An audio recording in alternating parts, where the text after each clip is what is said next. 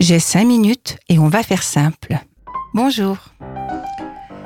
Je ne vous ai pas tout raconté dans mon précédent podcast. Il y avait une suite. Vous vous souvenez? Petit rappel. Je me trouvais dans le train qui était plein à craquer. Une jeune femme, une jeune mère, avec son petit garçon de 15 mois environ. Il pleurait, hurlait, et elle ne savait manifestement plus quoi faire avec lui. Ni les bonbons, ni les gâteaux ne lui venaient en aide. Et nous pouvons bien le comprendre maintenant quand on sait que le sucre excite beaucoup plus qu'il ne calme. Je la sentais complètement dépassée par la situation. Les voyageurs, vous imaginez bien la scène, la regardaient. Et je vous jure, on ne pouvait pas s'en méprendre avec cette critique. Pauvre mère, elle est incapable de se faire entendre de son fils, encore un qui fera d'elle ce qu'il veut. Elle aussi, elle sentait dans son corps ce jugement qui ne pouvait qu'empirer la situation. Au bout d'un moment, n'y tenant plus, je me suis levée et je suis venue en aide. Vous vous souvenez, je vous ai dit que je lui espérais trouver une personne, un livre, un événement qui lui permettrait de comprendre afin de pouvoir répondre aux cris de ses enfants. Ce que je ne vous ai pas dit, c'est que je l'ai contacté un peu plus tard, lorsque l'énergie de la cotère, de la honte et de la culpabilité ont laissé place à un peu plus de sérénité. Elle était triste, car elle pensait que son fils en faisait exprès, et ne l'aimait pas. Il en faisait exprès de se mettre en colère, mais elle, pourtant, elle l'aimait, elle ne comprenait pas que malgré son amour, elle était incapable de le calmer et que surtout l'amour qu'elle ressentait pour lui ne pouvait pas le calmer. Et ça, qu'est-ce que je comprends? Mais complètement. Combien ça m'est arrivé moi aussi à passer, à penser quand j'étais beaucoup plus jeune. Je comprends pas pourquoi tu cries, pourquoi tu me fais ça. J'ai tellement d'amour pour toi. Mais oui, l'amour a des limites. On ne peut pas tout mettre sur le, le dos de l'amour. Elle m'a exprimé qu'elle ne se sentait pas être une bonne mère du tout. Peut-être même une mère tout court. Lorsqu'il criait, elle tentait de crier plus fort. Lorsqu'il tapait, elle le tapait en retour. C'est une scène, je ne sais pas si vous avez remarqué, mais dans, les, rues, dans les magasins, qu'est-ce qu'on peut assister à ce genre de scène? Quelle détresse, quelle violence. Alors par quoi commencer? Je lui expliquais que si elle tapait, quand il tape, eh bien elle lui apprenait par la même à taper.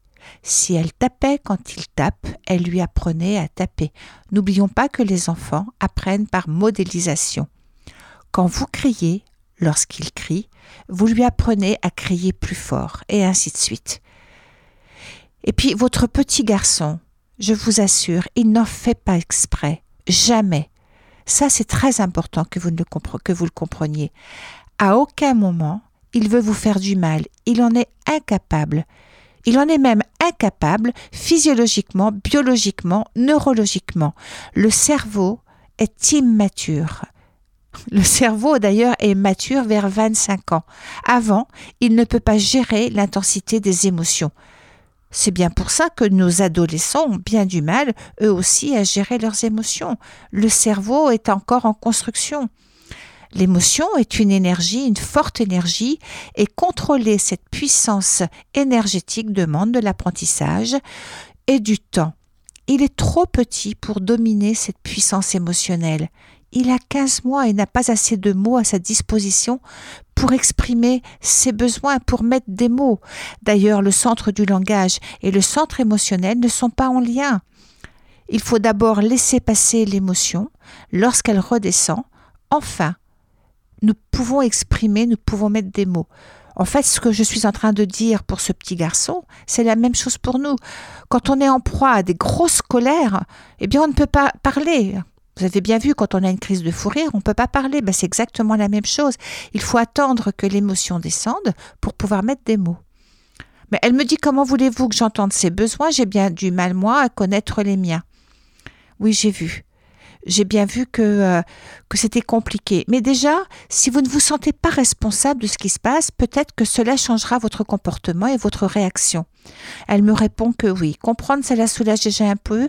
Elle se sent un peu moins responsable. Parce que là, je comprenais pas. Il a mangé, il est très propre, il venait de se réveiller.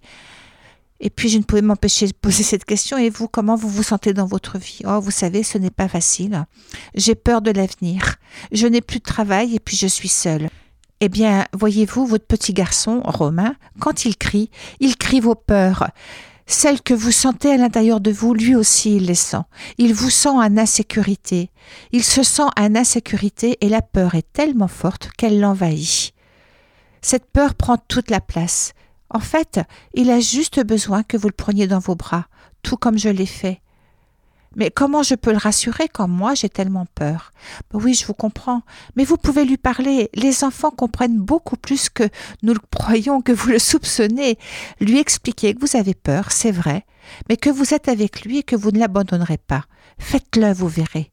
Il y aura déjà, vous verrez qu'il y aura déjà une progression. Ça ne règle pas votre problème d'avenir, mais déjà, vous pourrez prendre le train et vous déplacer sans avoir la honte de ses hurlements. N'oubliez pas, le cerveau de votre enfant est immature et ne peut pas gérer ses émotions. Surtout s'il est hypersensible, ne le prenez pas pour vous, ne le prenez pas contre vous, ni pour vous, ni contre vous. C'est comme un couple. Lorsqu'il y a un conflit et que l'autre est en prise à une réaction émotionnelle, ne le prenez pas pour vous ni contre vous. Au contraire, il crie une détresse, il crie un fort besoin de se faire comprendre. C'est le besoin de communication qui est frustré. Et en général, c'est un besoin frustré depuis l'enfance. Alors, dès que vous vous sentez incompris et pris au piège avec votre émotion, un peu ce qu'on appelle des coups de gueule, demandez-vous vraiment ce que vous vouliez exprimer que vous n'avez pas pu. Quels sont les mots coincés dans la bouche qui font mal avec une boule dans le thorax ou au ventre? Allez, encore un, un dernier podcast avant la fin de l'année. Et puis, je vous souhaite une très très belle semaine et je vous dis à la semaine prochaine. Bonne semaine, au revoir. C'est Armel qui vous parle sur Radio Alpa 107.3. Au revoir.